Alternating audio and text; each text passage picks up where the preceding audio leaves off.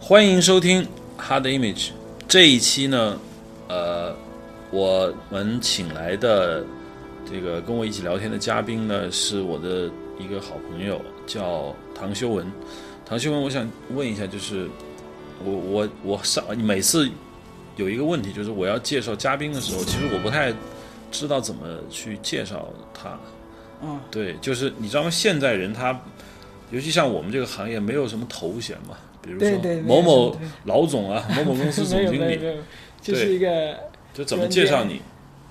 你是现在你现在在哪个地方工作？我现在在北京电影学院，啊，影视技术系的一个虚拟制作实验室，做这个研发人员。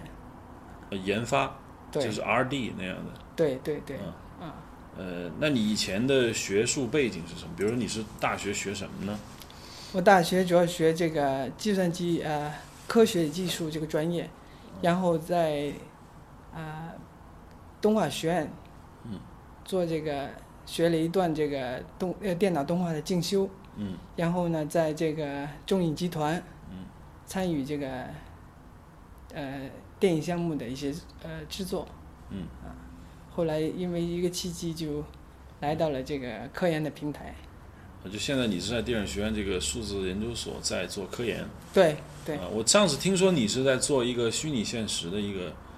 呃，我呃应该怎么说？应该叫做嗯、p r e v i s e pre visualization 这么一对个对对这么一个项目的开发。对对，这是科技部的一个课题。 pre pre vise 应该用汉语怎么怎么说？呃，可说还语言，可视化预言。OK，对，很很高端啊。这个，呃，我呢，其实跟听众要介绍一下，就我虽然是做电影行业，但是我其实一直很不知羞耻的，就 在这个数字影像这方面呢，就是特别有兴趣。然后跟唐修文呢，以前我们就认识很久。呃，好，我们就进入今天的话题吧。呃，今天的话题呢，跟三维软件有关。啊，那你知道吗？在前一段时间，应该是在一个月前，我得到一个消息，可能那个消息并不是一个月前发生的，就是那个 Autodesk 公司宣布说，呃，他们已经不再更新那个 Soft Image。我听了，我听完之后几乎是就是当头棒喝一下，你知道吗？你知道吗？就是我原来当初我学三维软件的时候，我学的就是这个 Soft Image。嗯嗯，就我为什么要学那个 soft image 的原因很简单，就是有人说这个是罗登像你这样的就没学过计算机的人，该学我就学嘛。后来我一直就控制住自己去搞点玛雅啊、3ds max 的冲动，然后呢就就觉得 soft image 就我要学，我觉得它挺好。然后一开始 soft image 是 Avid 公司的一个啊不，这这我接触到 soft image 的时候，它已经是 A- Avid 的那个这个公司下属的一个软件。当然，它一开始它是很独立的地位，后来后来被 Avid 不知道又卖给谁了，我都已经忘了他转手过一次给啊、呃 Microsoft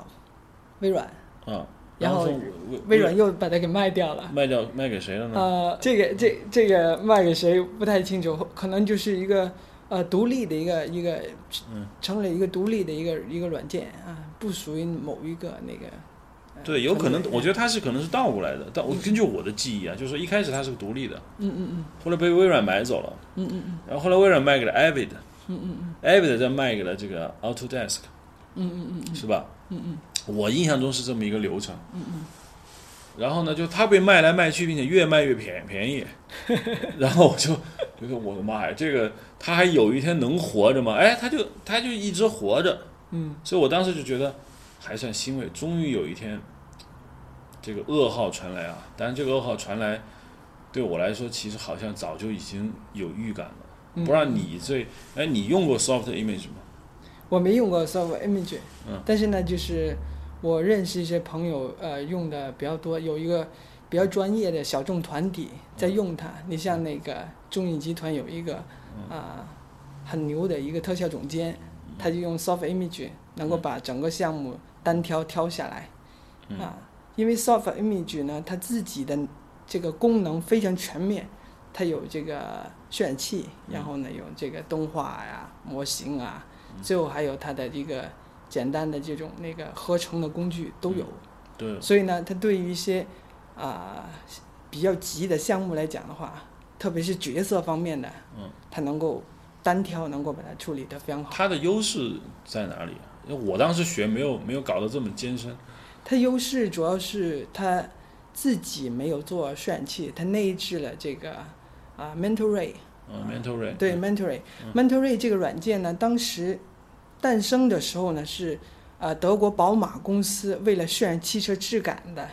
它委托 Mental Image 这家公司去研发了这么一个渲染器，所以呢，哦所以呢这个原来如此，对对对对，嗯这个 Mentoray 呢，就是它对于这个这个光线跟嗯踪，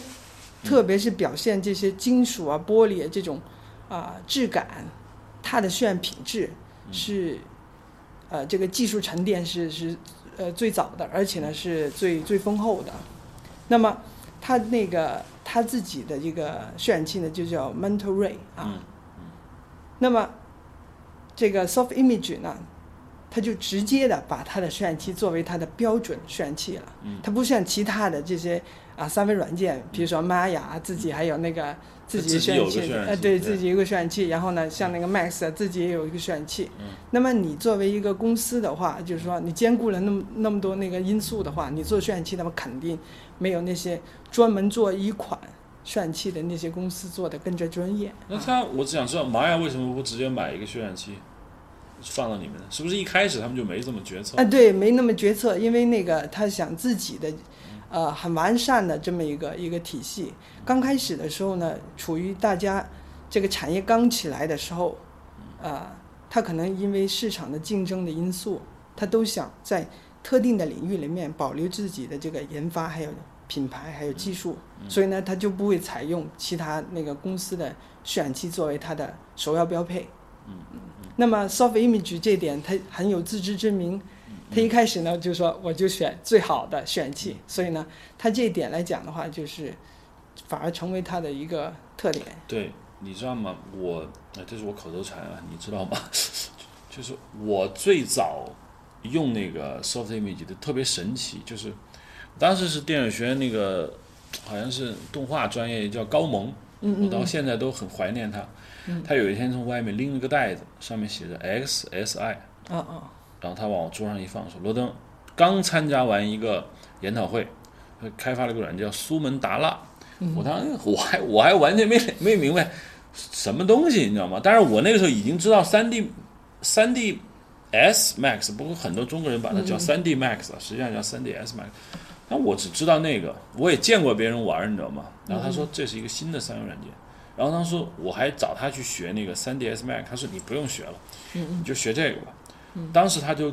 在我的面前用了几分钟的时间，他建模做了一个杯子，嗯然后他用那种挤压，就是做这个圆柱体，嗯然后挤压，然后这样子，然后当时他摁了一个键盘上摁了一个字母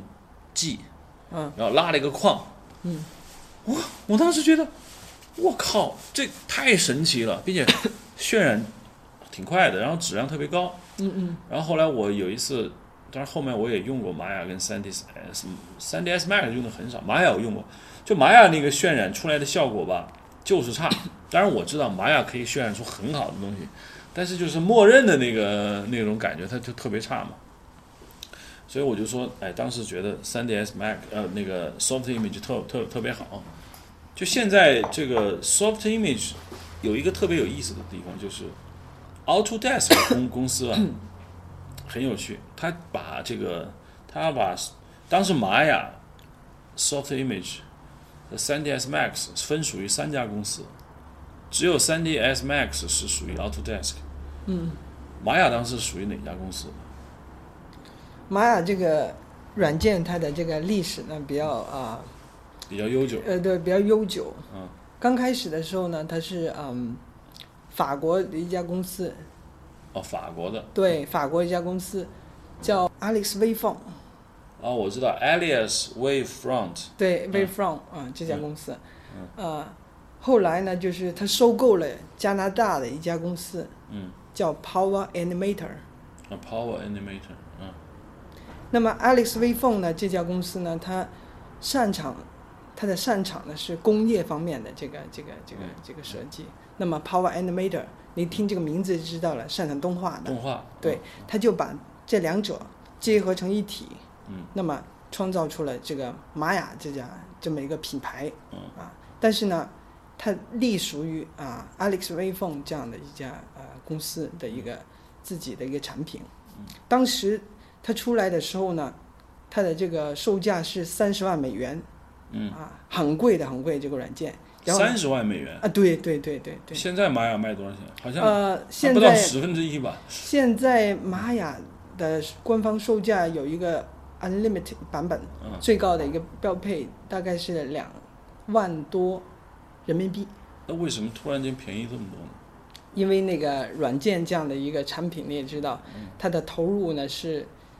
刚开始投入是很高的，然后随着用户群体越来越大，那么它的单位成本呢是降得很快的。啊、也就是说，虽然他买挣点钱，但是呢，假如他保持他的市场份额的话，他依然是有这个盈利的。嗯啊嗯，OK OK，所以呢，呃，这个软件呢，它发展呢是从那个工作站 SGI 工作站发展到这个啊、PC 平台上的 Unix NT 系统。嗯我最印象深刻一件事情呢，是在九八年的时候，嗯啊，那会儿呢，因为啊、CPU 的性能一下子就慢慢的往那个小型机，像那个呃 SGI 那个工作站靠了。为什么那会儿呢？那内存它有几兆变得几十兆了，这个内存可以出现了。然后呢，呃，慢慢的这个显卡，特别是显卡的加速，它越来越强大。那么工业界呢，就预感到这些个人 PC 可以跑这些以前在啊需要 SGI 上对对 SGI 这些工业级的这个大型机才能跑的软件。因此呢，在九八年的时候呢，就出了玛雅一点零这个版本。那么玛雅一点零呢，就是给 NT 用的。嗯当时呢，它一出来之后呢，就因为它全新的这样的一个啊、操作体验啊，还有它的能力，包括它笔刷、雕刻的功能，这些功能呢，在业界卷起了一一一一阵这个旋风。它可能也有市场操作的原因吧，因为很多这样的一个工具啊，从目前来看的话，可能并不是很实用。对，就是我记得有那个雕刻，好像有个笔刷，我不知道现在、哎，对对对，就笔刷功能。呃啊对，好嗯像啊刷出一些花花草草。我记得我我对它的理解就是这样。当时是这样的，就是说之前做那个汽车，它需要一些那个用 NURBS 曲线，用一条线一条线来搭建整个汽汽车模型，它需要一些那个线条的搭建呐、还有这些呃倒角的连续性呐、这些操作是非常专业的，要懂数学， 要有一些功课背景才能操作类似这样的一个软件，啊，像啊玛雅的前身 Alex 这款软件专门做那个工业呃，I alias 对，对对，专门做这个工业建模的。嗯，那么它就是这样的一个操作方式。但是玛雅呢，它换过来了，就是你可以用艺术家的一种笔触去画，嗯，去雕刻一个那个 nerves 的球，一个 nerves 的物体，把它雕刻成汽车的样子啊，雕刻成飞机的样子啊、这样的一种方式呢，它跟泥塑的一种操作方式很接近啊对。所以呢，刚出来的时候就很令人那个那个印象深刻啊，印象深刻。那么它为什么能做到这么流畅呢？而且呢，能做的那么自如呢？是基于那个内火的 OpenGL 的技术啊，能够把它这个显卡 OpenGL 的技术呢，能够充分的体现出来。那么这款软件呢，嗯一下子就给那个三 D 界呢带来一股那个嗯啊旋风。对一股旋风。对，一九九八年，其实我有点印象，就是我那个时候在电影学院，我九五年进校嘛，那个时候在电影学院闲逛的时候，好像原来那个那个培训中心那个楼上挂了一个什么 Alias Wavefront 的培训班，对对对对，当时我完全没搞懂这两个单词代表什么含义嘛。嗯嗯。九八年我们那个时候也上网，基本上也也不太 也也没有多少上网。对，很但慢是当时我印象中，Alias Front 上是一个，好像是一个挺高端的，一般嗯人根本没法用的一个东西。对对对，然后是对你说的一点，就是当时出现一个玛雅的时候，我当时第一印象就是，玛雅，好像跟玛雅文文文化、玛雅文明有关吧？他们说、哦，这是一个三维软件。哦，那我就明白。但是在那之前，我真就是说我唯一知道的三维软件就是那个三 DS Max。对对对，嗯真有就 3ds Max 它大概用于什么样的一个途径，或者它的历史是什么样子？这里面就是有一些那个嗯比较容易混扰的一个概念，就是 3DS 跟 Max 之间这样的一个又有不一样对啊？那是怎么回事？呃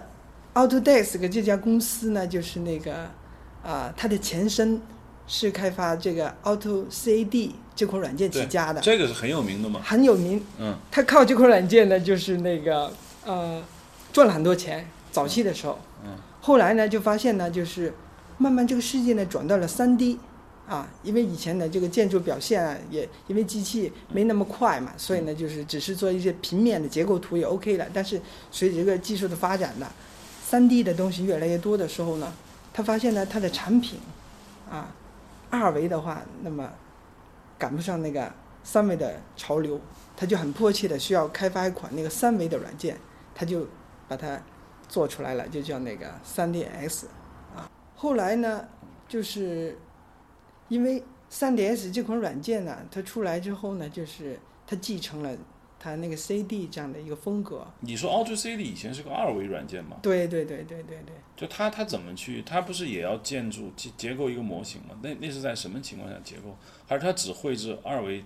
就是类似于平面图之类的？因为 CD 呢，主要是用那个线啊，嗯用线来那个做这个结构图的、嗯啊。那么它在着色上啊，从那个三维上的表现啊，各方面呢，就是啊，它无能为力的。刚开始的时候，但现在呢，这个 CD 呢，它也加入了三维的能力，但是呢，相对于专业的这种三维软件来讲的话，它还是不够的，所以呢，开发了这个 3DS 这个这样的软件。嗯那么 3DS 是开发的时候呢，是它本来设计理念就想承接那个二 D 的这样的一个文件，然后呢，它转成那个三 D 的这么一个表现啊，因为它自身的这样的一个积累跟沉淀，你会发现呢，它还是要不要不过这个二维这样的一个痕迹，在渲染上啊，在动画上啊，这些能力还是不能够跟那些专业的三维软件那个比美。后来他就收购了这个 Micromedia 这家公司，它就是有一款叫 Max 这样的一个软件。 Micromedia 对对对，啊、哎，那个 Micromedia 是做 Flash 那那家吗？呃，Micromedia 它以前呢有一个 Flash，后来被 Adobe 收购了。对然后呢，它就有一块业务呢，就是 Max 这样的软件呢是对，啊被那个另外一家公司、对，因为上次我做一期节目，就是讲那个 Premiere 嗯嗯剪接软件，说当时这个包括苹果的 Final Cut 就是那个 Micromedia 搞的。后来由于他们搞不下去了，所以他们被那个 Adobe 收购之后，Adobe 把这个 Final Cut 又卖给了苹果。对啊，你按你的意思就是说，Max 当时也是 Micromedia 公司的一个产品，对对对，然后他卖给了 Autodesk 公司。嗯对对对对，你发现没有？就是一个公司发明了三样产品，它自身呢经营不下去了，但是呢都被各有特色的公司根据它的这个业务发展的这个基因去收购，就然后嗯买掉去嗯对对去消化。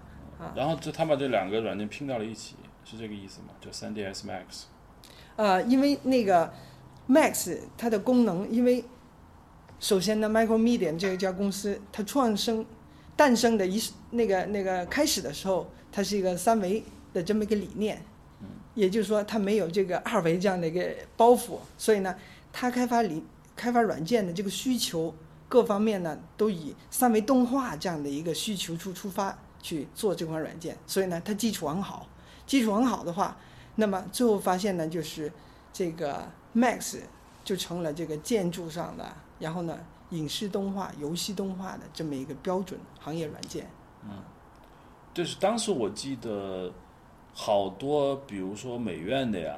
包括甚至是学建筑的人，他们不是画那个建筑渲染图赚钱吗？对，就大家都用那个 3ds Max 嘛。就是对当时我的感觉，3ds Max 就是专门用于搞那种叫做建筑气氛图对和，建筑渲染图的。对，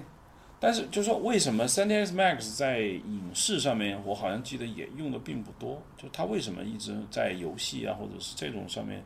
发力，但是它很少像玛雅啊、Soft Image 做那个电影类的这样的工作。因为这个呢，也是涉及到一个市场方面的一个区分了。因为电影的这个行业呢，相对来讲还是啊、比较那比较个高端一点。对比较高端，而且呢更小众一点嗯。从这个商业的角度来讲的话，实际上呢，你像更啊、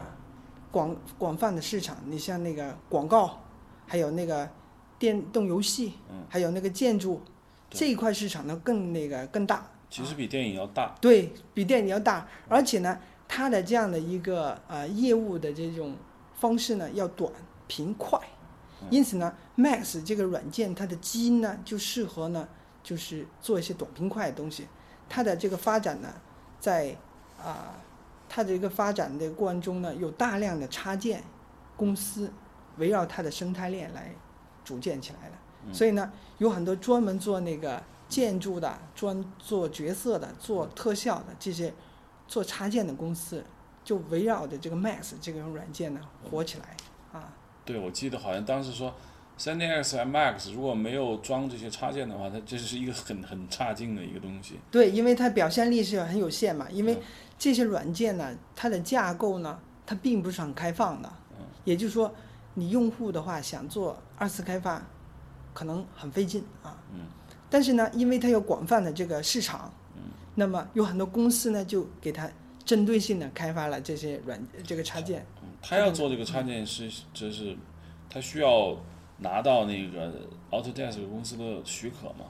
比如说给他开放一个接口让他做，嗯，它的这个许可呢是它的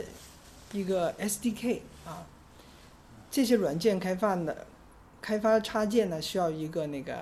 啊开发包，这些开发包呢是免费的。嗯。那么你有它的开发包之后呢，你就可以给啊他开根发。据对对，就根据根据它的这个端口描述开发相应的这个插件啊。但现在很奇怪，就是这三个软件，就是我们刚才说的所谓三三大嘛，但这个三大到底是谁封的，我也不知道。就是 Auto，就是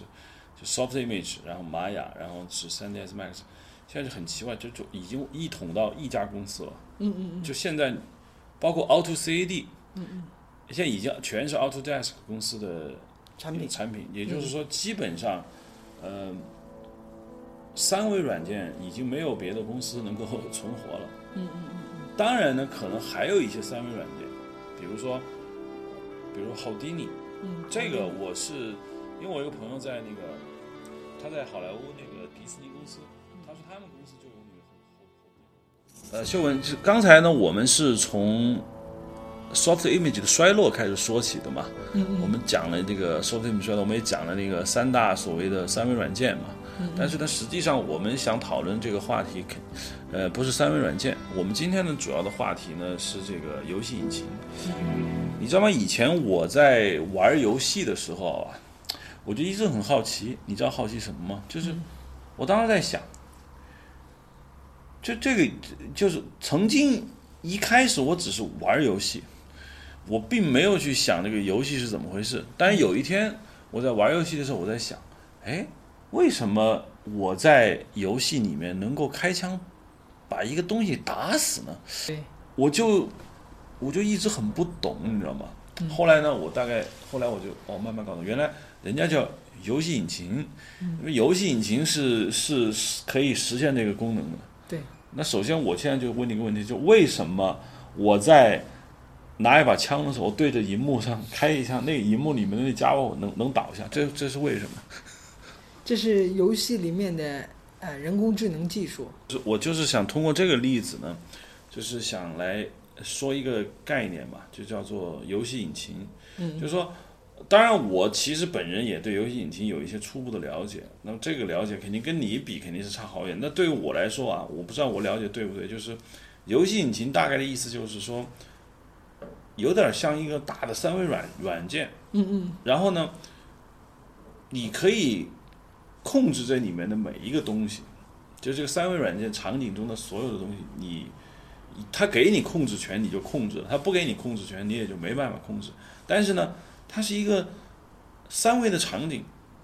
这个三维场景里面每一个每一个里面的元素有它自己的一个坐标，然后呢，你通过控制其中一个元素，来触发一系列的对别的元素的一个反应，然后呢，它再用一个类似于渲染器的东西，根据绑定在某一个特殊视角上的摄影机，然后再把你这个视视角摄影机所看到的一切渲染给你看，这是游戏引擎，是是这个意意意思吧？这里面呢，就是说呃，这是我的理解。这里面呢，就是我们来那个对比一下，就是你刚才所举的这个例子呢，是之前的这些街机，就是八位机，当时呢是在那个硬件上把这些程序写到硬件里面的嗯啊。那么这个八位机的开开发呢，很多时候呢是可能是用啊、Basic 语言啊，或者主要是 Basic 语言比较那个那个呃简单的这么一种那个那个八位机用 Basic 语言啊，对对对，Basic 语言也能搞游戏吗？啊，对我对。我那个小学五年级学过 Basic，我觉得那那就不可能。对呃对，可以的，可以的，可以嗯的，可以的。那么你所讲的这个呃那些八位机的游戏，它呃就像我刚才所分析的，就是说打枪、发射子弹，然后呢就是感知这个被击中的这样的一个逻辑，所有的行为都需要程序员用代码来实现啊，这是在很久以前。在那个，比如说二十年前那些街机里面要要做的事情，嗯，那么在现代引擎里面呢，这些事情呢，它已经是不需要程序员来做了，这叫它已经把这些那个事件逻辑内嵌到游戏引擎系统里面，成为它的一个那个标准的一个反馈事件啊，你直接可以调用啊，就是比如说，对我我就说一下我的感受。当时我在就是小学五年级的时候，我那个小学是一个县城的小学，很奇葩。就那个时候，我们那个学校居然有苹果机，一九八八年嗯嗯嗯，苹果二苹果二，对，我就我现在想想都非常神奇，在一个县城的小学，我们那个教室里摆了五十几台苹果二。哦，当时那个我觉得很可怕的一件事对情嘛。然后我们当时就学那个 Basic 语言，嗯嗯，我记得当时学 Basic 语言，最后说结束这个课程我们要学半年嘛，嗯，是要你编个游游戏，就是坦克打飞机，嗯嗯，就是给你一条直线，嗯嗯，然后上面你要绘图绘出一个坦克，然后对空中又不断的有飞机，然后你打，嗯嗯然后老师就说，就是你要控制这个坦克前和后，嗯嗯，然后你就能把飞机打下来。嗯，我当时就就懵了，就就哎，这是怎么实现的？就很奇怪，我为什么能够控制那个屏幕里面的那个坦克？那坦克明显就是一个好像跟我毫无关系的一个东东西嘛。但是你刚才那么一说，我明白了，就是说这个坦克的前后移动啊。我是需要写的，我记得当时对我们老我们是需要当写时的，当时那个用用这样的呃 Basic 语言或者是类似的这个游戏，嗯它的它每它一个开动发作都是我对写出来的。所有的这些呃行为，所有的逻辑都需要程序员去考虑。嗯你这样的话就限制了你做很高层次的这样的开发，因为当时的这个内存还有机机器它的这嗯个呃吞吐啊，然后运算也比较低，所以呢只能做一些平面这样的一些那个嗯呃小游戏啊。但是呢，现在这些那个游戏引擎。它就可以让这个设计师站在更高的层次去那个对待这个游戏，就像上帝一样创造事物啊，创造生态。那游戏引擎的标准定义是什么呢？有没有一个比较标准的定义？从学术上来讲，应该是没有什么标准的一个定义。但是呢，我可以简单的做一个类比，游戏引擎呢，就像那个啊、一个资产的嗯游戏资产的一个播放器啊，播放器，对对对对，但是这个播放器呢，它有这个内在的这些人工智能逻辑啊，能够让这些资产按照客观物理特征或者是客观的物理事实做一些自动化的行为。这样的话，你游戏设计师就可以把自己的创意啊，建立在一个真实的这么一个啊模型上做这个演绎啊。那么游戏引擎，现代的游戏引擎可以干这样的事。呃，游戏引擎一定是三维的吗？呃，也不一定是三维的。嗯，三维、难道还有二维流二行？维只是渲染器的风格而言，但实际上来讲，游戏引擎它内部的这个人工智能所承载的这个责任跟义务，嗯，从现代的游戏引擎的概念来讲的话，都应该是一样，能够更真实的模拟真实，更真实的仿真现实啊。嗯，呃他给你所讲的是，就那你说模呃游戏引擎是游戏资产，呃，就是我呃资产的意思，可不可以理解为元素？也可以一对，可以因为那么比如说理解角色啊、对动画呀、对音乐呀、对或者是什么效特果呀、效对特嗯效就是嗯这些叫资产，就是说对你理解为是个播放器，对但问题是，播放器对我的概念来说，就是我是不可以控制的，我只是看或者我只是听。嗯嗯但游戏是你可以你可以控制的。嗯嗯。那这个比喻是不是并不能涵盖这个游戏引擎的这样呃，应该是具有交互功能的这个播放器啊，具有交互功能？因为游戏引擎它有一个很重要的特点是它不能创造资产。我可以在游戏里，比如最近那个 Minecraft，不是在里头可以搭房子吗？哦，搭房子是这样的，嗯，实际上房子的最基本原料，你并不是在游戏引擎创造的，是从外部导入的。你像 Max 啊、玛雅已经做好的，嗯，它这个原料已经做好了，就叫资产。那么，既然这个房子按照怎么去搭建，这是你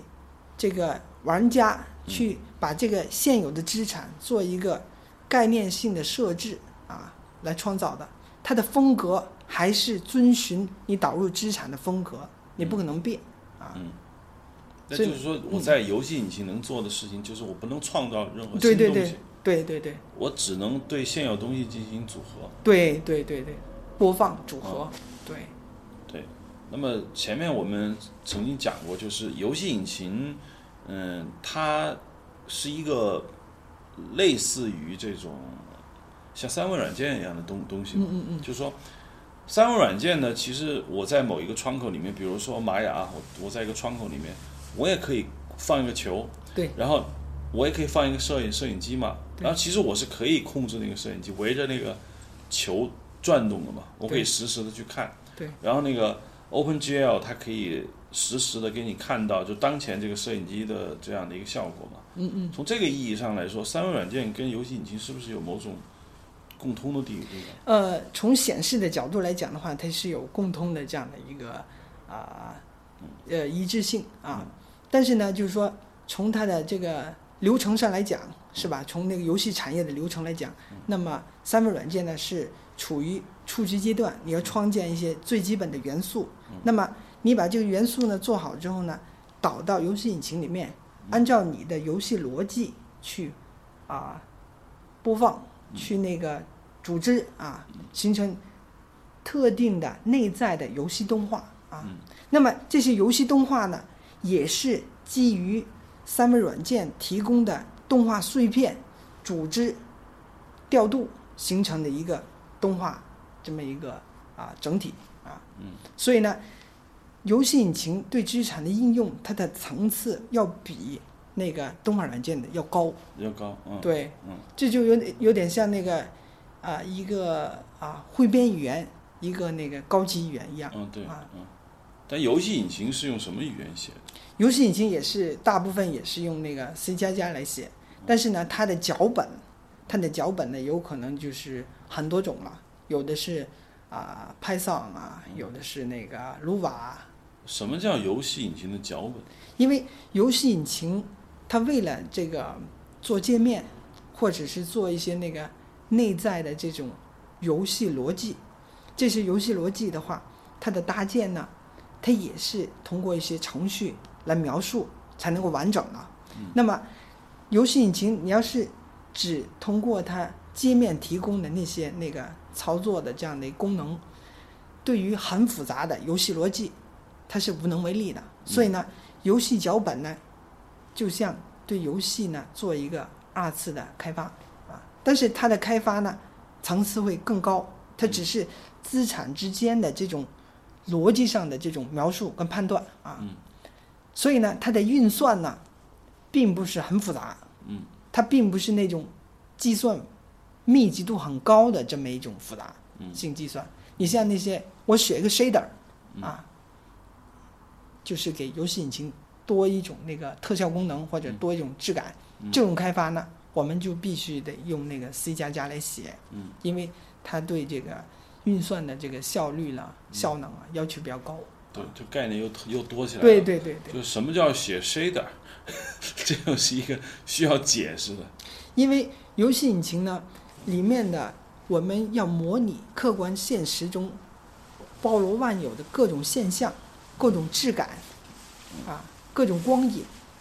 那么你发现呢，有些光影基于艺术的这样的一个需求，然后呢设计风格的这样的要求，它是啊很特殊的。这现有的这样的一个默认的这样的一个游戏引擎的效果库里面实现不了啊。这时候呢，我们就需要一些那个这个描述质感的一些那个技术。就是说，游戏本身的那个光影并不好，或许你觉得不好，对，没有没没没有符合我们的这个艺术要求，主要是艺术要所求。以你要替它完成这一部分功啊，能，对对对对然后你就要写一个 shader。对，一个 shader，那 OK，游戏引擎就是我不知道，普通玩玩游戏的人他是他是看不到游戏引擎的，对他看到的只是游戏引擎的结果。对，那那如果我们我们反过头来说，我们向听众描述一下游戏引擎，这个听众他要理解他看到的是一个什么东西呢？游戏引擎生产出来，我不知道用的人看到的是一个什么？看到的就是一个游戏画面跟可以交互的游戏规则，呃，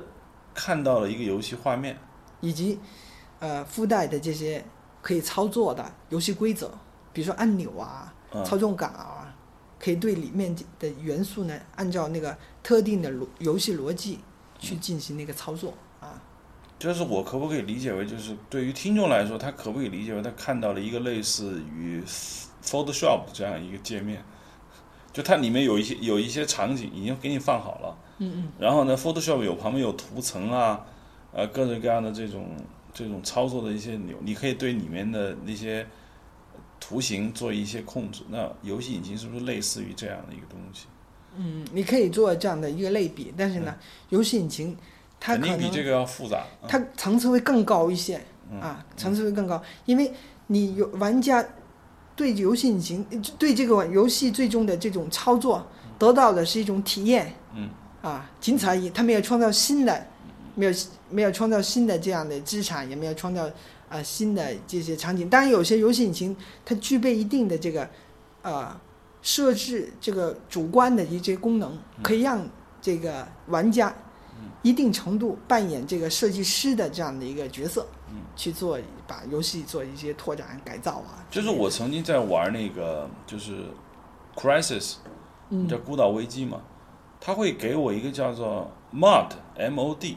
嗯就是等于是一个地图，嗯一是它会给你一个地图编辑器，就是说，嗯它给你了一个一个类似于就有点像 Photoshop 那样的东西，然后呢，嗯它会给你一些按钮，你可以在里面建构一个海岛，嗯然后在里面放一些树，放一些汽油桶，反正它有有限嘛。对然后呢，做完这些东西之后呢，你就可以输出成一个文件。嗯。呃，我忘了那个文件是什么，应该叫是地形文件 （ter terrence） 文件。然后你把这个文件提取出来的时候，他就告诉你说，你要想玩呢，你就打开那个 Crisis 的游戏主程序，嗯嗯，然后用那个控制台，但这都这就已经很高级了嘛，嗯嗯，然后导入你做的那个图，嗯，你就你 OK，你就发现 OK，我我怎么在我自己做的那个图上可以开始玩了？对那我想知道这个地图编辑器是不是就是游戏引擎？对，地图编辑器呢是游戏引擎工具的里面的一种功能啊。嗯因为游戏引擎呢，除了就是说我之呃之前所讲的，可以就是说可以播放啊，还有就是说可以那个呃安置这些那个设计这些游戏的逻辑以外，它还有一个很关键的这个这个这个功能，就是有大量的这些工具嗯为创造这些游戏而而而设特定设计的这些工具，这些工具的好与坏，也决定了这款游戏引擎是否真的适合做游戏，它的生产力如何，然后呢，业内对它的接受程度如何啊，这都是非常那个相关的，而且这些工具的设置，它的难度比这个引擎渲染器的部分呢、它的设计的难度啊，还有投入的这个这个这个这个呃资源呢、一点不比它差啊，嗯嗯。而且可能会更多啊。从什么时候做游戏要用到游戏引擎？就是说现在还有没有一种，我不知道，我知道现在可能就没有了。呃，就是从什么时候人们做游戏开始用到游戏引擎的呢？嗯，这个问题可能就是啊、当那个游戏越来越复杂的时候，对，有一天人们发现，对它已经不行了。嗯，要是全都纯是代码的方式来讲的话就不行了，它必须得要诞生出游戏引擎的这么一个呃工具来辅助它那个那个制制作啊，就是我知道曾曾经有一个很著名的一个三维设计游戏叫 Dom，嗯嗯嗯或者叫后来它的新呃后续版本叫叫 Quark，嗯嗯，毁灭公爵嘛。对，就那个是用游戏引擎做出来的吗？还是说他自己手写的？哦，不，手写 OK，完全用代码生成的呢？我其实对那个很有兴趣。据说当时那个 DOM 是那个约翰卡马克他们搞出来的嘛，嗯嗯嗯嗯，就他是就是世界上第一个三维游戏，当时第一个三维应该叫做呃盟军司令部，还是叫什么那个叫嗯对狼穴勇闯狼穴就这一类的嘛，嗯嗯就是这是个迷宫，嗯嗯然后你就进去，然后里面会有一些怪物蹦出来，然后你枪把它打死嘛。嗯嗯嗯这个我听说它并不是用游戏引擎做的，嗯嗯嗯它完全是自己用 OpenGL 或者是 OK，我不太懂，就是嗯嗯，用代码生成的。这里面呢有一个很有意思的这么一个嗯呃逻辑，就是说游戏引擎的诞生，有你像那个《孤岛危机》是吧？你像 Cry 这款引擎嗯，它诞生的就是因为 Cry 这款游戏而诞生的。嗯它是先有游戏，然后呢，在游戏的创作的过程中，它需要有需求了，它开发了这样的一个引擎，然后呢，让这个游戏做出来。所以发现呢，哎，这款引擎呢，它比较那个适合做这样的游戏，然后呢，成了一个独立的产品，游戏变成了这个游戏对引擎。所以你你刚才所讲的这个那个洞这这块毁毁灭公爵，他可能也遇到类似这样的一个经历，就是说他开发这款游戏，伴随着这款游戏的很多那个需求，他做了很多类似的工具，会形成他一一个 in house 这么一个体系跟流程。他可能并没有以这样的产品往外发布，但是呢，他经过了这样的一个过程之后呢，会积累一大堆这样的 in house 这这种工具，成为他开发类似的以后的这个工具的引擎。对，就是我觉得啊，当然我不知道历史，但我觉得有可能是什么呢？一开始他们纯粹用代码嗯嗯建构了一个迷宫，然后呢，有玩家玩了以后就很很很 happy，就嗯说、啊，能不能呃还有什么续集啊？他们发现我们我有必要再再重新写一遍吗？但是我要改啊，因为我不可能再用原来的迷宫嘛。我觉得里面的怪物啊，那些场景都要换。嗯嗯那最好的办法就是什么呢？我们建一个有呃那时候建一个做一个套工子，具，对，做一个工建一具，个模板，对，我们把这个模板写好之后呢，我们以后就不断的去换怪物啊，换这些场景，我们不用把那个什么运动啊、场景建构啊嗯这些，包括人工智能，我再写一遍，嗯嗯那就 OK。他们就我估计就是好像最早就是他们做了一个叫 Quark 的这么一个游戏引擎，嗯嗯嗯，然后后来他们就不断的生产新的、新的、新的，对就往里套嘛。对这个有可能就跟你说的那个 Crisis 这个游戏，对，因为 Crisis 这个游戏，我不知道它以前有一个叫做 Far Cry，就是它前面有一个叫，以前面也有一个游戏嘛，就是说他们发现，就像你说的，有可能是说，他们发现自己写的那个游戏引擎吧，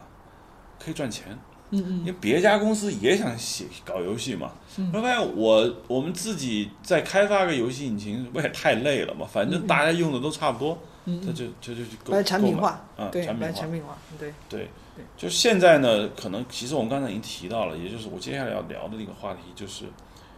世界上现在有几个很有名的游戏引擎，嗯其中可能说最有名的，也不一定是最有名的了，嗯啊，就现在最红火、很红的就是这个 Cry Engine 嘛。Cry Engine 是现在的这个一个很高端的一个游戏引擎嘛，就是对由《孤岛危机》对他们那个公司开发的嘛。对对，这个 Cry Engine 你是不是也研究过？嗯，我现在这个项目呢有一个 CryEngine 的版本啊、c r y e n g i n e 的版本，因为我们对这款引擎呢，就是因为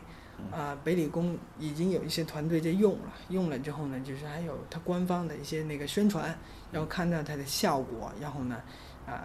我们的领导层觉得，哎，这款引擎对我们的这个预言可视化预言来讲的话，可能是一个不错的选择。嗯因此呢，我们就把它作为一个尝试啊。那么我们在用的过程中呢，也发现了很多问题嗯啊，很多问题，因为它的效果，它实际上呢是优化，还有它的这个系统负载各方面的这个性能的指数是行业里面是最高的。嗯啊，什么叫系统负载呢？就是说，啊，它能把显卡，然后呢，整个系统的性能发挥到最极致嗯啊，这叫系统负载。嗯，那么它是最高的一款引擎，所以呢，你更个苛刻的、更那个细腻的美术效果，它都能够全面的表现出来。嗯，那么我们在用这款引擎呢，就发现一个问题呢，就是它对模型的这样的一个吞吐要求嗯特别的严格啊嗯。一般其他的引擎啊，我们是从那个玛雅或者是 Max 里面做好了这些模型的资产贴图，然后导到这个引擎里面啊。但发现呢，Cry 这个引擎呢，对模型的这个拓扑的这些规范嗯，还有面数，它要求非常高。 ，OK，又来新词汇了。什么叫拓扑规范？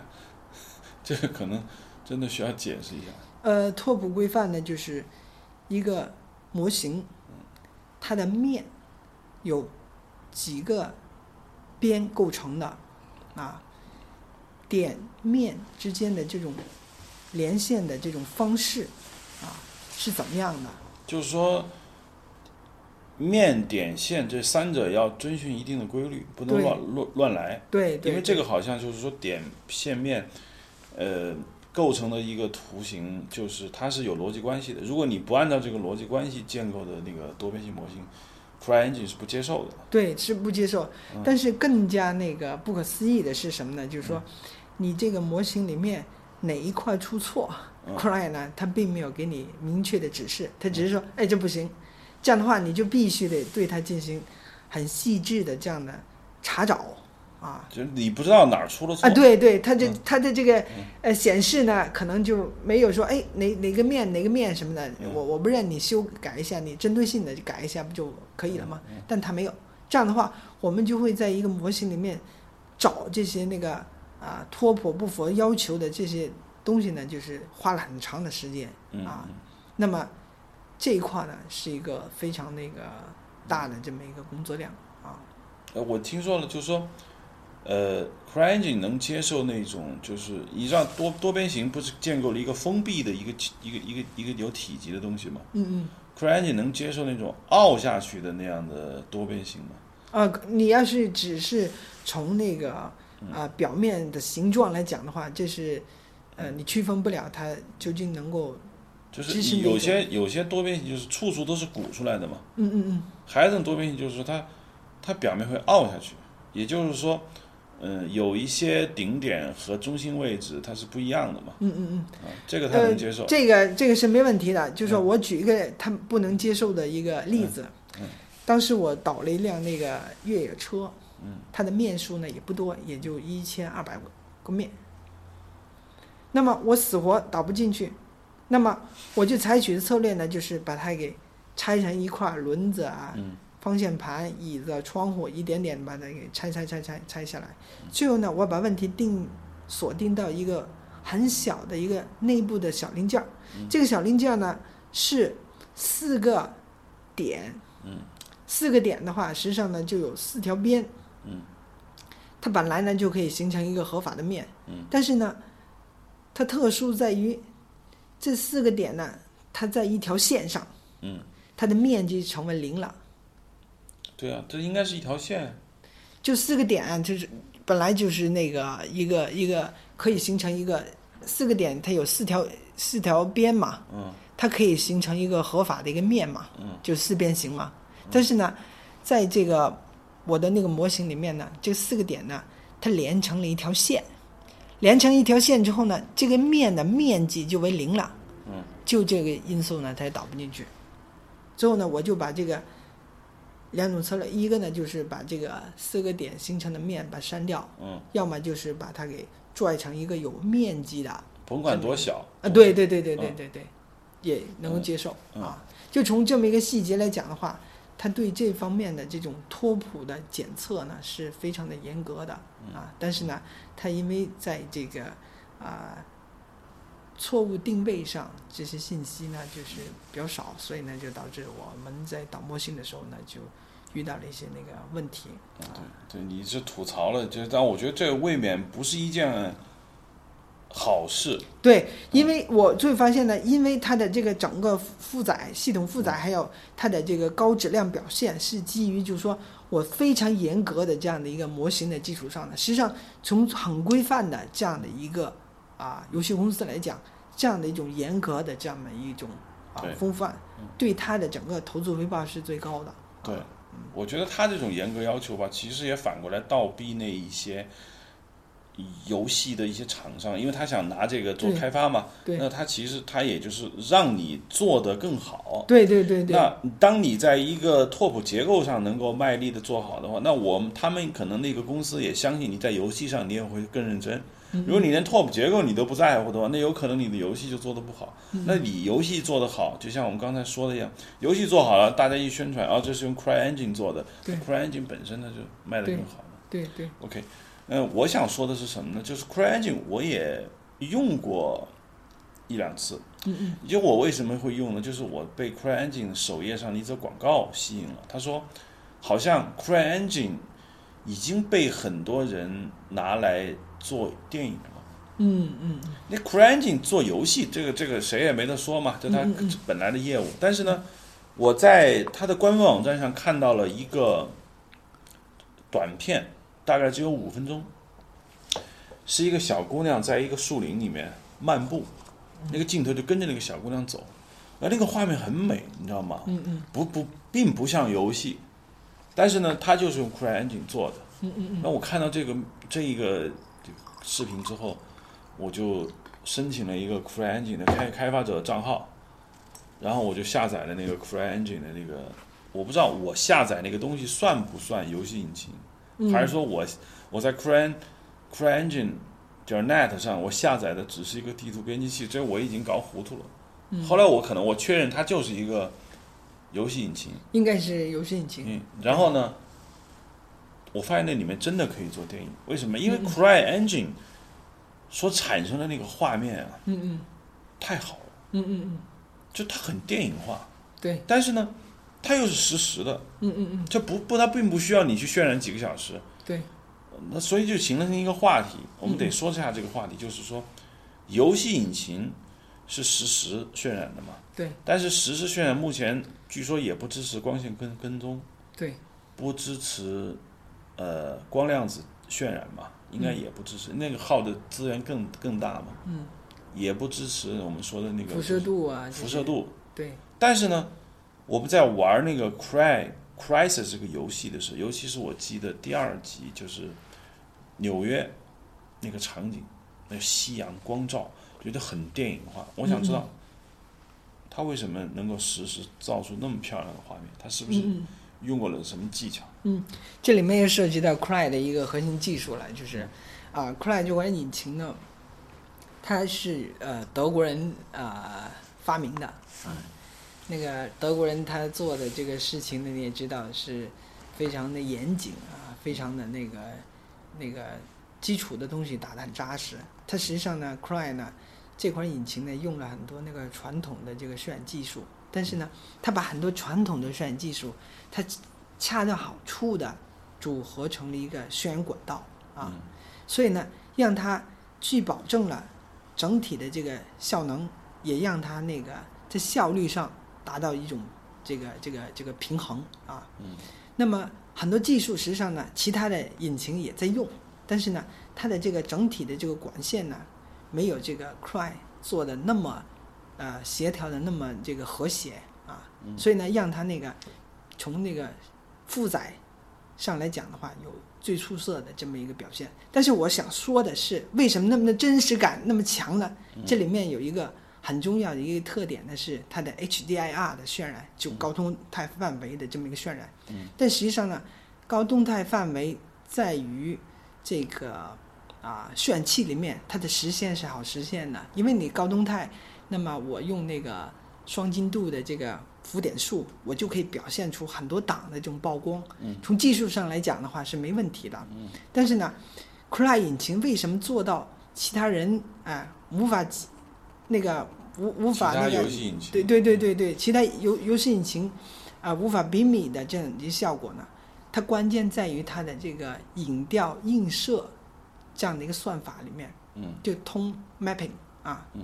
因为什么叫影调映射射呢？就是说我们知道，就是说自然光里面它的档位是很高的，嗯暗部跟那个亮部之间反差很大，对反差很大的中，间可能有几十档的，对对，几十档这样反差。那么我们要把这么多档位呢映射到一个屏幕空间里面，是一个线性的很窄的八位的里面的话，就涉及到一个那个啊、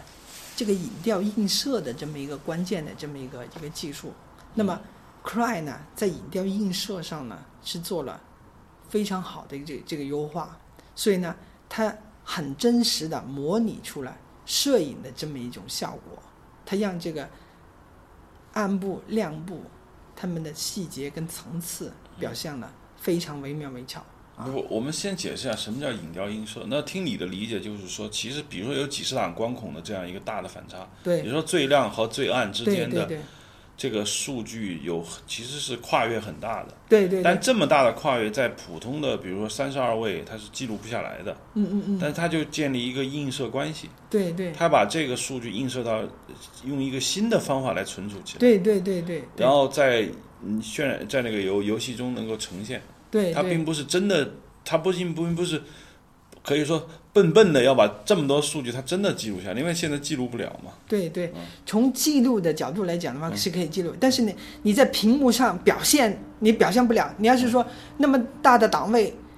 十几档，嗯，那么我是八位的这么一个空间，才多少数啊？嗯一下子就那个溢出了嘛，就所是以呢亮的地方其啊实对没对到对对呃对没到那个时候就已经完全就可能说，比如说曝光过度一档、两档、三档、四档，我还对能看出差距。对对对，但曝光过度五五档之后，再曝光过度多少档你是看不出来的。呃，对对，嗯因为你为什么看不出来？因为你这个屏幕的这个八位的空间，嗯一一个它是 RGB 嘛，每一个呢就是八位，现八位在的现在话还是八位吗？啊，对，因为你的屏幕空间，因为你游戏，嗯你游戏要实时的看到了，我不管你就是说你你用 Open ESR 把它嗯记录下来，然后呢再转成那个调色软件里面，那是后软那个影视后期的这么一个工艺，嗯是吧？你可以记录下来，但是呢，我们的空那个屏幕是实时的，这个它只能像素按八位的方式啊，对对，只是吧能按八位的一个方式。因此呢，你就必须得要有一个影调映射的一个方式，把那么多档的方式呢，把它给那个那个那个映射过来。但实际上来讲的话，它这也不是真实的。按照你的说法，它只是一种模拟。啊，对一它个并模没有拟，真的去反映这么丰富层次的光影变化。对对，这里面就说它根据了这个我们的这个呃显示器的这个特点，做了一个影调映射的这么一个算法。啊那么这个影调映射呢，它算法是怎么样呢？那么我们也只能说是说从一个啊、那个局外人的角度去那个那个那个分析它，因为你是游戏引擎，我它渲染的事物呢都是三维的，也就是说，它特别是游戏引擎里面的这些物件儿，它是有分类的，比如说天空、植被、山谷，然后呢人是吧？远大这种层次，实际上呢，它是有一定的这种标识度跟分类的。也也就是说，游戏引擎一定程度上理解了整个场景的这个几何跟空间的分布。它有这些信息之后呢，它能对每一个点的像素它的来源做一个甄别性的这个处理。那么它的影调映射的算法呢，就很智能的甄别说，哎，这个点跟太阳之间的位置角度是怎么样的，然后这个点呢源自某个角落，它的这个暗部信息呢会档数很低。那么怎么样去把这些信息呢，从整个画面的这个整体来考虑，那么把它给映射到一个很窄的范围里面，那么这一点来讲的话，他做了很多这种针对游戏特性的这么一种考虑啊，所以这些工作呢，它并不是很难的事，但是呢，它做的很细啊，很细，所以呢很严谨。最后呢，他这一点上呢表现呢就很出色啊。哎，CryEngine 我看见，就上次他们做了个演示，就是它可以演示一个光球，嗯嗯能够进入到一个空间里面，然后你可以控制那个光球，嗯嗯那那个光球可以产生各种各样的，比如说阴影，嗯嗯然后体积光，嗯嗯，然后包括各种各样的那种东西。但是实际上，我们一向认为这个是在实时渲染中是没办法实现的。实际上阴影是可以的，它用的是嗯 Deep Map，就是深度贴图的方式。什么这个叫深度贴图？呃，深度贴图呢，就是呃一个光打在一个物体上，那么这个物体呢就会在这个啊背光，就是说就会在这个另外一个那个那个那个被照面上留下阴影。嗯那么它这个过程呢是怎么实现的呢？它是以这个这盏灯的视角，嗯，去看嗯这个物体，嗯那么这个物体跟这个被照平面之间的遮挡遮挡关系嗯会形成一个那个遮挡贴图。嗯这个遮挡贴图呢，就记录了这个灯与这个物体以及被摄面之间的距离信息。嗯它就根据这个距离信息来判断嗯哪一块儿是处于阴影，哪一块儿处于这个阴影之外嗯啊。它有了这张贴图呢，就可以实时的去模拟这个就是说阴影随着光源的变化，对它能够实时计算这个阴影贴阴影贴图的对对位置，对对然后再对给你显示出来。对对，它根据这个阴影贴嗯图，因为这个阴影贴图呢，从这个技术术语呢叫做深度贴图 （deep map），、嗯深度贴图，它记录的是这个背光面嗯跟这个相机之间的这个距离，嗯嗯它是这张贴图呢，它是有分辨率的。嗯那么，当我们做很大范围的这些那个光照的时候，它会产生很大范围的这些阴影。嗯那么，你的这张贴图它的内存管理要是不好的话，那么你就很难做超大规模的这种阴影。举个最简单的例子，就是玛雅，它玛雅也可以做实时的这样的一个贴图，但是呢，玛雅只能做啊、几百平方米的这么一个小区域的这些深度贴图，嗯因为它的贴图的分辨率呢只有那个八零九六乘八零九六就八 K 的这么一个分辨率，那么把八 K 这个分辨率摊在一个多大的空间里面，嗯它能有多少这个分辨率，就只能有这点。你要是说我把它摊成几公里，嗯或者是十几公里，那么它每一个像素可能就有几米了，嗯那么它这个阴影的细腻程度就没法看了，就很差了。啊对，很差了。但是呢，CryEngine 这一块呢，它能做到八公里以内的所有阴影，也就是说，它内存的这种管理机制能够做一张超大规模的这种贴图，嗯是什么样的一个机制，或者是用什么样的技术，这一点呢，也是我挺好奇的，也是它非这常这个这个很难吗？呃，你要是有那么大的这么一个呃规模的话，是挺难嗯的。挺难的。对对。那现在我想问一下，就是光线跟踪能能在游戏引擎里面实现吗？光线跟踪呢，从技术上是可以没问题的，嗯但是呢，从效率上来讲，因为我们要跑每秒五十帧以上，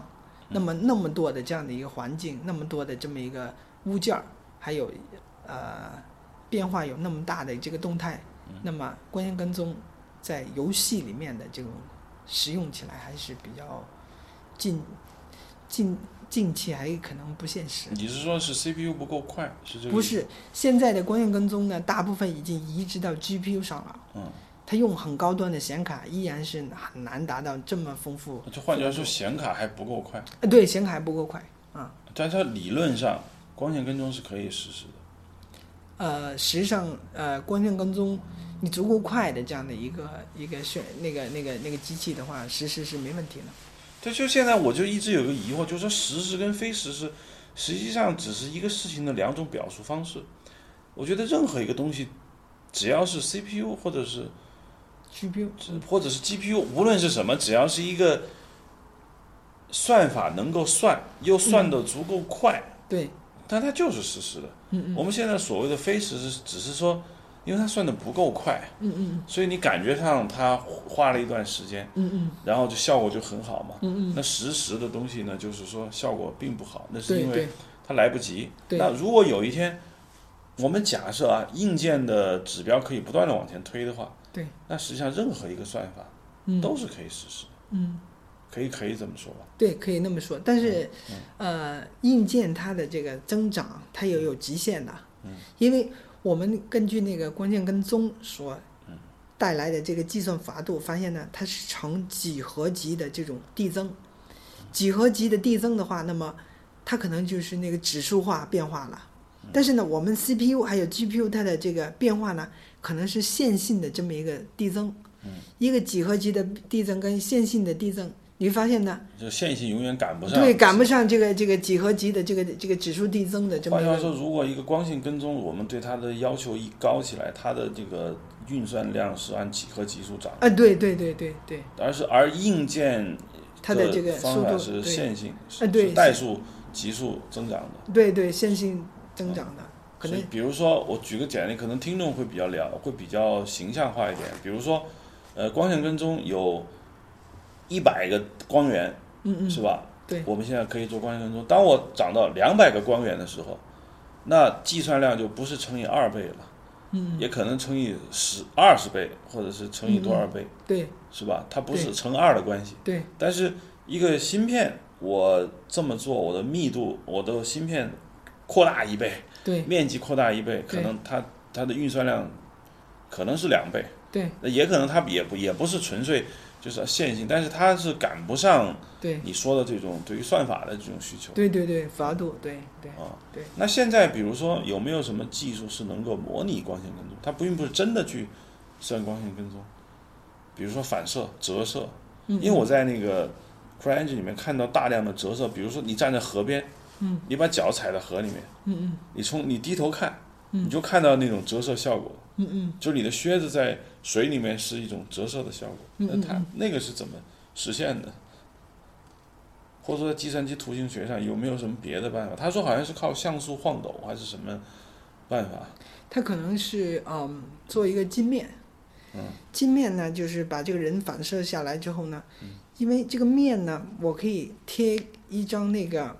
变化的 NURBS 的图这个图，就是说我让这个面这块面呢，按照那个波纹的晃动，嗯那么。你实际上呢，就是说，你 NURBS 反射你的这个这个这个图形呢，是一个那个依次的计一个一个计算，不是光线跟踪的。那么，但是呢，它反射看出来的效果呢，我加入了这样的一个晃动，那么表现出折射的效果，这是一种间接的一个啊、模拟啊，它没有用实际的这样的一个就是说，其实很多光线跟踪游戏上你我们对看到的很多很美丽的那种效果，对大部分都是等于是坑蒙拐骗来的嗯。对对模拟模拟对那我有一个呃可能上升到一定理论的问题，就是说，对于人类来说，他看的只是结果。嗯那么，如果模拟和坑蒙拐骗能够完成效果的话，嗯嗯，还有必要去做物理真实的这样的计算吗？这个问题呢，就是呃还是有有必要的，因为你通过这个模拟的方式实现了一种那个啊、特定的效果，你发现呢，你在模拟的这个过程里面，你是要设计的，这个设计的投入的成本是不低的。你真实的这个光线跟踪，还有真实的这样的辐射度啊这些算法的话，那么它能够实时的反馈你的这个效果表现，它不需要你的设计，也就是说，只是同样的效果，只是让谁来分担的问题，让机器分担呢，还是让设计师来分担？嗯，是这个问题。你要是说纯那个模拟，那么设计师呢，可能就需要很多那个他要想办法啊、。对，想办法，对他嗯想想办法去去对实现。你要是说要算法要关键跟踪去做，那么纯机器了，那么人就解脱了。人就解脱了。对对，可以做更高层次的这个事哦嗯情。我听说现在有一款渲染器是完完全全的物理真实的这样一个渲染器，是不是有这个？我上次记得 Maxwell 这个渲染器我用过，嗯嗯嗯就算一个灯泡嘛，嗯嗯它算记了一个星期，嗯嗯那张图还没搞完呢。嗯嗯嗯，然后它的 Maxwell 的那个广告语就是完完全全百分之百的物理真实度。对，嗯它那个是按照那个辐射度算法来来。嗯来计算的，他认为就是说光是一种能量，然后呢，我传给他，然后呢，它有衰减，然后呢，又有反弹，嗯反又射，有嗯反射，然后呢，就像呃那水波一样涟漪去扩散到整个场景里面，嗯每一个点呢都受到特定能量的影响，最后表现出它的光啊，还有嗯它的这个辐射的能量。对它呢就是这样的一种啊、考虑的话，就是说呃纯模拟的方式呢，就是说实际上它的效果各方面来讲。它有科学上的这种精确性了，嗯但实际上呢，它也做了一定的优化了。就是说如果按照对用对来的对话，对可能啊不，不是对对对对就对可，能还要更久的时间。对你按照印来的话，你想完完全全模拟真实感，那么你发现的这个算法呢，从啊、呃时间复杂度还有空间复杂度来讲的话是不可想象的，因为还有大气的这种折射呢，是吧？还有这种折射度，它随着密度各方面它是变化的，还有很多很多很多的因素，还有材料特殊的这种反射，你还有测它，所以呢，从工程上工艺来讲的话是啊无法实现的一件事。那么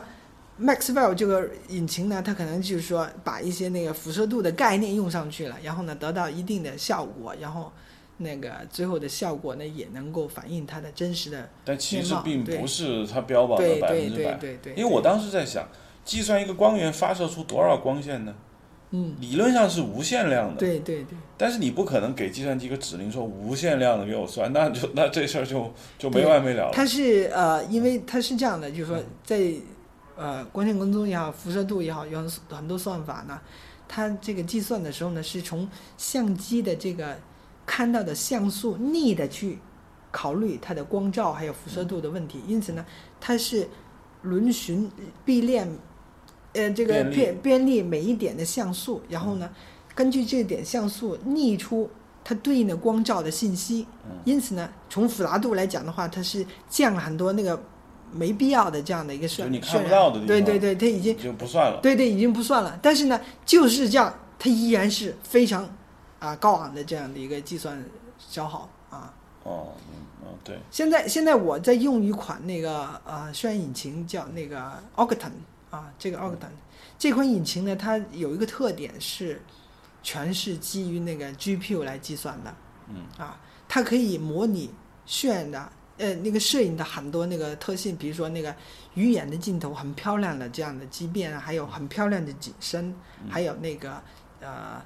反正很漂亮的运动模糊，嗯它所有计算全部是依赖 GPU 啊。嗯那么这样的话，它的这个并行的这个特性呢就特别好。比方说，我用一块那个啊 K 四千的显卡，它可能时间是啊一百是吧？渲染这样的一个一个图，那么我用两块的话就变五十了，用三块的话可能就三十了。嗯那么它就能够达到一定的这种随着显卡的增长，然后呢，能够把这个复杂度像线性这么一个降低的这就么一是个。实际上它是个可扩展的结果。对对对对，现在呢，你像那个变形金刚这样的片嗯子，也就在用 Octane 来选。 Algorithm 支持大部分的这种光照的模型了，比如说光线跟踪。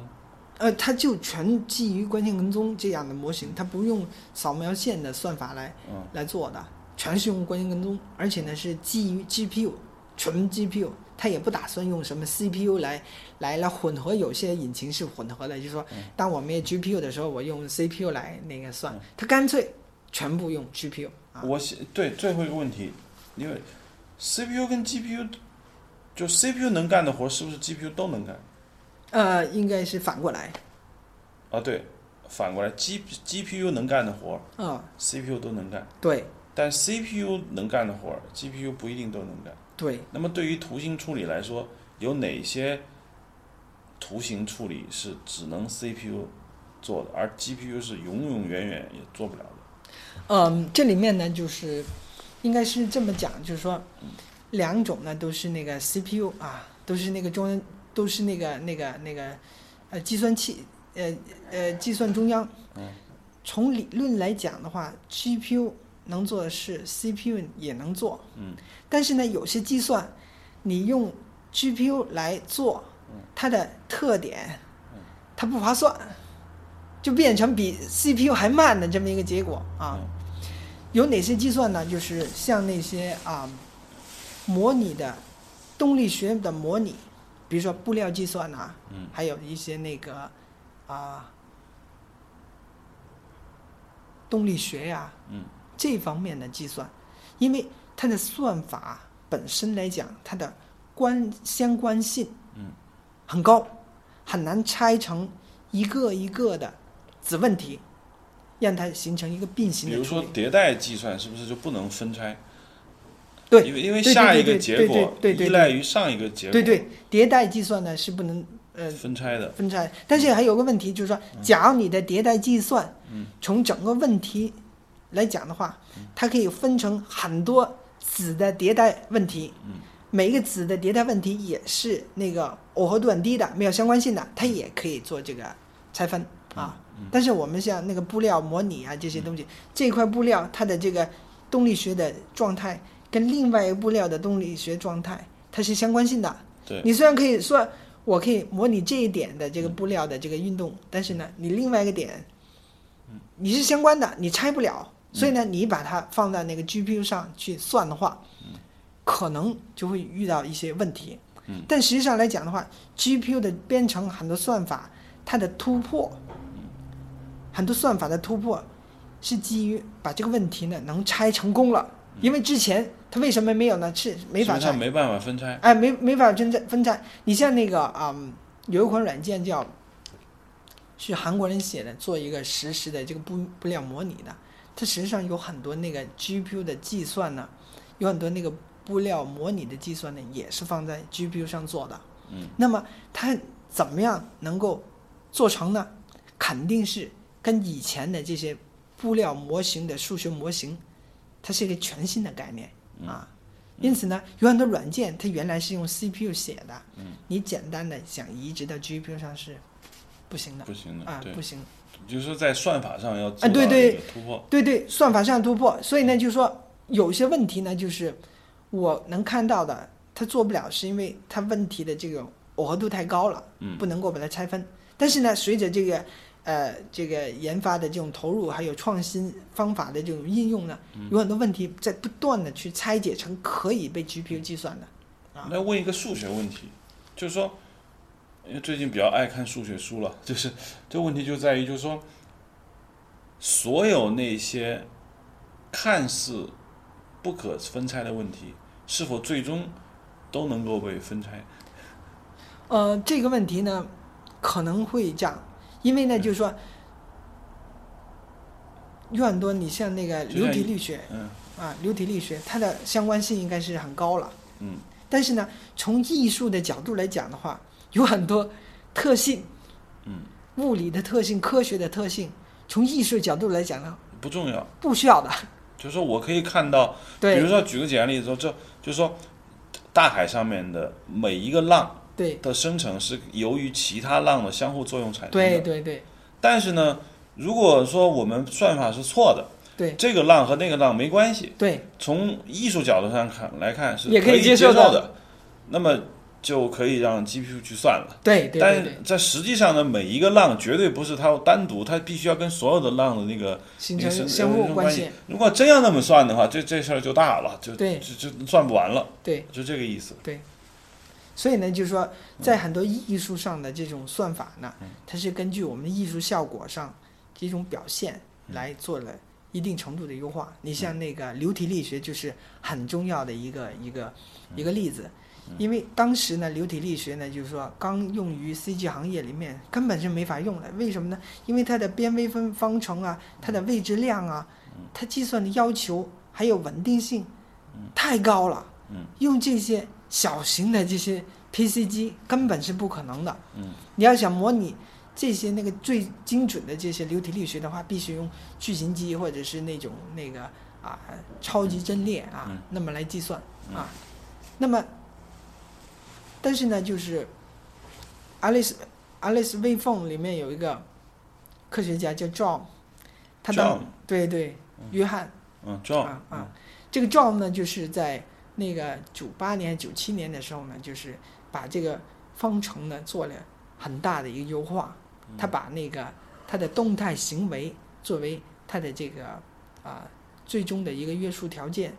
最后呢实现了在手机的这么一个 CPU 实现二维的这样的一个啊、流体力学的这个计算，嗯他已经把很多科学性的这种模拟。科学科学上的这种特性把它去掉了，他把方程组呢做了大量的这种瘦身和优化，用几十行代码就把它写出来了。嗯，所以他已经就放弃了啊对物对理对的对真实性，对，但是呢，从艺术效果来讲的话，你嗯看比不那出个来，对，还快，哎，还快。对，啊、嗯所以艺术上的很多算法呢，就是这样的一个、嗯一个在现实的这个模型基础上呢，做一定的优化，做一定的限定，哎，最后发现呢效果很好，而且呢也符合了在这个并行计算这么一个计算体系，所以呢现在的这些那个流体力学啊，还有这些那个啊布料模拟啊，还有一些动力学模拟啊，这些过去觉得哎呀相关性那么那个那个复杂的，都纷纷的有了一些近似的能够。用于这个并行计算的这个算法。 OK，我觉得这个话题啊太大了。本来我是想聊这个 Cry Engine 的游戏引擎的，结果呢，就我们就聊着聊着就聊到了这个很多，嗯，关于渲染包括 呃算法的问题。嗯，OK，那没关系。呃，我觉得这个话题呢还可以接着往下聊，因为我们已经聊了一小时零一分了嘛。嗯，我觉得一次性聊完，可能这个话题了聊三到四个小时，我们可以把这个节目啊把它分拆一下。对，那今天呢，我们就聊到这儿。我们可以下次呢，我们再找时间，嗯，沿着我们今天呃，就是聊的这个话题吧，我们可以接着啊游戏、引嗯呃接着往下聊。我们下次还可以通过游戏引擎，因为游戏引擎有很多话题。对，第一个就是我们刚才，其实我们是怎么过来的？我们刚才的话题是从为什么游戏引擎能够做的那么逼真，对，还能够同时的实时运算嘛？对，呃，那 CryEngine 是做了哪些优化？嗯，那实际上呢，这个话题就就联系到我们说的就我就是帮流体流体啊，对那，么 GPU 计算啊，它对做了一些优化。对，那么下次呢，我觉得我们还可以回到这个这个 CryEngine 上，因为嗯 CryEngine 呢是一个非常优秀的这么一个游戏引擎，其实它里面还有很多话题嘛，嗯嗯，嗯，包括还有一些其他的游戏引擎，就比如说那个就是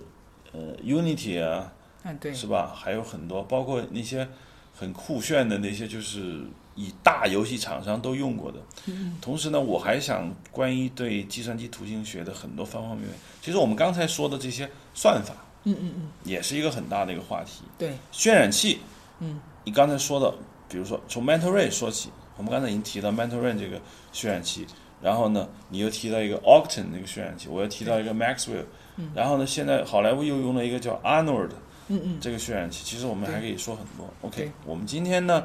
只是我们这个计算机图形学的第一部分。呃，因为我们这个播客，嗯，Hard Image，我当初在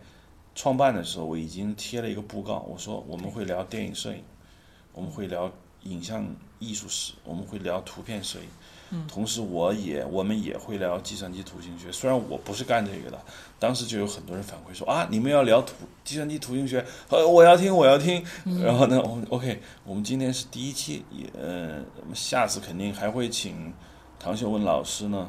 对于这方面的这个话题呢，做很多的探讨。OK，好，今天就到这儿，谢谢收听。大家可以在新浪微博的硬影像和微信公众号“硬影像”关注我们，我们在 Twitter 上的账号是 Hard Image。好，今天就到这儿，谢谢大家。